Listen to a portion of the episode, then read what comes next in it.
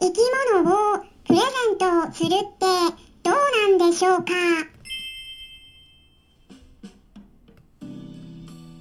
こんにちは。サラホリスティックアニマルクリニックのホリスティック獣医サラです。本ラジオ番組ではペットの一般的な健康に関するお話だけでなくホリスティケアや地球環境そして私が日頃感じていることや気づきなども含めて様々な内容でイギリスからお届けしております。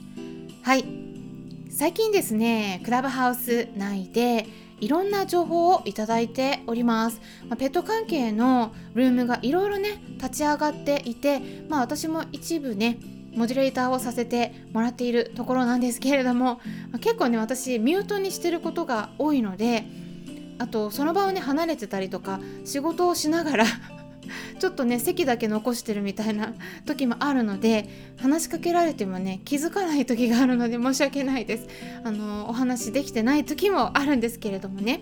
まあ、そこでいろんな情報をいただいているので、まあ、少しねお話できる範囲で皆さんにお伝えできることがあればここでねお話できればと考えているところなんですけれどもね。まあその中の一つとして今回もこんなご質問をいただきましたのでお答えしたいなと思うんです。でそれはですね今話題になっているネタに関係していることなんですけれどもね。どんなご質問かっていうと生き物をプレゼントするってどうなんでしょうかっていうことなんです。皆さんはどう思いますか？でこれなんでねこんなご質問があったかっていうとまあもうご存知の方もいらっしゃると思うんですが芸能人の GACKT さんの YouTube 動画が炎上してたっていうことなんですね。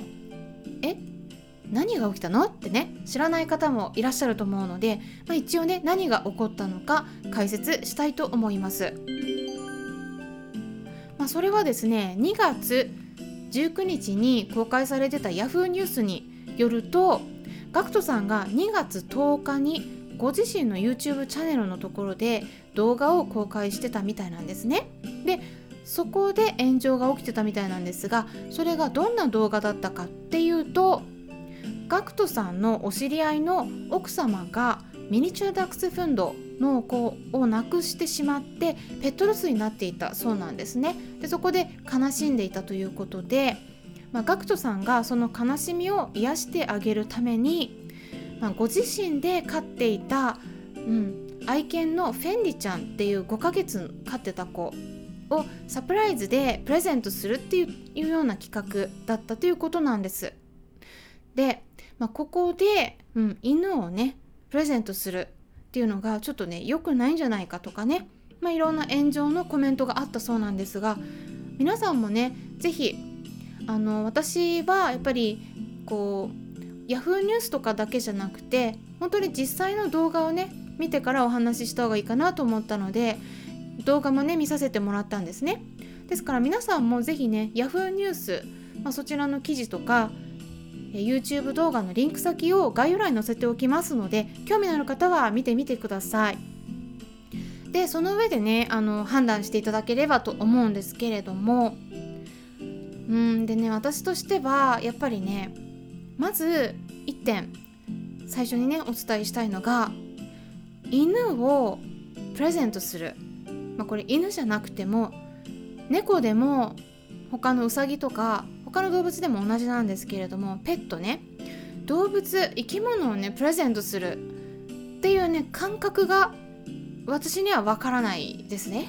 でなぜかっていうと犬って物じゃないんですね。はい。であのただ、まあ、その GACKT さんが本当にそのお知り合いの奥様のお気持ちを癒したい悲しみを癒したいっていうねそのお気持ちはね本当にそれ自体は悪くないと思うんですね。だからあの必ずしもうん絶対にそれがダメとは言いづらいところもあるんですけれども、うん、だけれどもあのペットロスのお気持ちをね癒すのに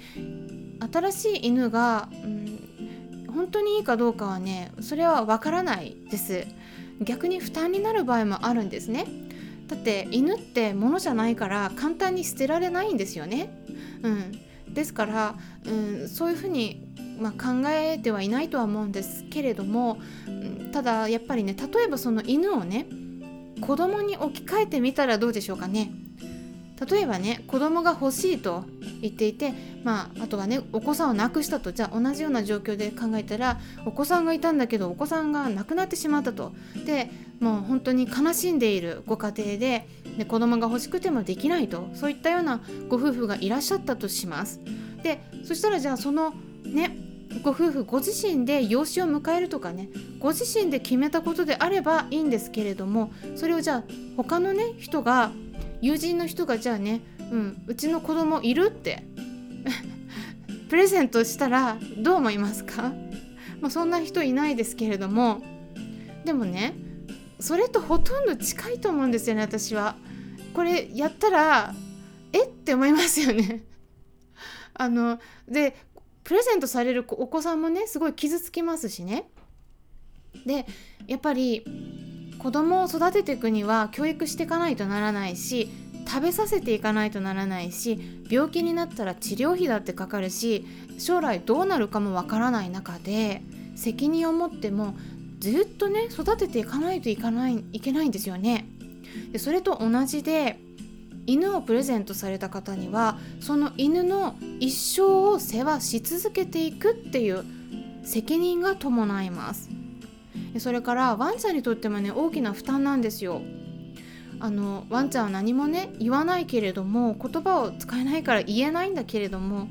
もともと育ててもらっていた飼い主さんから手放されたワンちゃんだって本当はもしかしたら離れたくないかもしれないです、まあ、そこはわからないけれどもでも環境が変わるっていうことで結構体調も崩しやすいし精神的にも不安定になりやすいんですねですから新しくお迎えされた別のご家庭に行ったとしても、まあ、例えばね夜泣きが始まるとか新しい飼い主さんと会わなくて困らせてしまうとかそういったことがね起こるかもしれないし体調を崩してしまうかもしれないです。吐いたり下痢したりとか食欲がないとかね。でそしたらその子をケアするために動物病院に連れて治療もしないといけないっていう風になるんですよね。そんなこと考えたらねあのペットロスになってる方ねただでさえ本当に心身不安定になってるような状態のところでさらにもしかしたらねさらに負担がかかるかもしれないんですよ。そしたらそそこを考えたらねちょっとねプレゼントするっていうのはね私はねもう考えられないことなんですね。感覚的に。ちょっとわからないです。で犬を飼う時にはもう飼うご本人がそのワンちゃんにどんなことがあったとしても例えばその病気になるとかもしかしたら噛むかもしれないですよね。噛まれるかもしれないですワンちゃんから。噛まれたとしても飼い続けることができるのか、ね、吠え続けるとかね。夜泣きをするとか粗相をするとかそういう困ってしまうような行動を起こすようなことがあったとしても一生ワンちゃん猫ちゃんだったらもう長生きしたら20年ぐらい生きますからね。それくらいの長い年月世話をし続けていくこと本当にできるのか、まあ、それをね覚悟した上で買うべきだと思うんですね。でプレゼントする場合っていうのはその相手の方がねどこまで覚悟されてるかがわからないですよね。ですから本当にね大事にしてる子だったらね簡単にそういうねよくわからない状態の中で他の人に、ね、手放す手渡すっていうことはねちょっとできないと思うんですよ。うん、でだからあのあとねもう一点ね最後にもう一点お伝えしたいんですけれども重要なことです。ペットロスですよね。でペットロスからね癒えてない段階であのこれプレゼントに限らず私は新しいワンちゃんを買うっていうことはねおすすめしないです。なぜかっていうとね前飼ってたワンちゃんとどうしてもね比べてしまうんですね。例えば新しいワンちゃんもパーフェクトな子はいないので絶対どこか欠点があるはずです。やっぱそこがねあのぬいぐるみでもないので生き物ですからね。で何かいたずらをしてしまったとか粗相をするようになったとか病気になったとかね。何かあった時にふと前の子をね思い出しちゃうんですよ。ペットロス癒えてないと。であの子はこうだったのにとかあの時こんなことあの子してくれたのになとかもうそうやってねあの重ねてしまってでそういうのってね新しく迎えたワンちゃんにも伝わるんですね。すいませんねちょっと音がね今途切れたかもしれない音楽が。大丈夫かな？今ちょっとね回線が不安定になってるかもしれない。でもちょっと今お話ししてきますけれども。でねそうするとねあの比べちゃうんですよ。ペットロス癒えてないと。でで新しくね迎えられたワンちゃんも分かるんですねそれ。きちんと目を向けられてないっていうのが伝わるとそこからね余計に注目されようとしていたずらするようになったりとか問題を起こすようになることもあります、まあ、もちろん全ての子がねそうなるわけではないんだけれどもでもワンちゃんはねこう何度も飼い主さんが入れ替わったりとかもうきちんと愛情をもらえていなかったりすると結構ね行動に出るんですよ。あのなので専門家がね私たち専門家見ると大体ね行動を見るとねその子がどんな風に扱われてるかね大体わかるんです。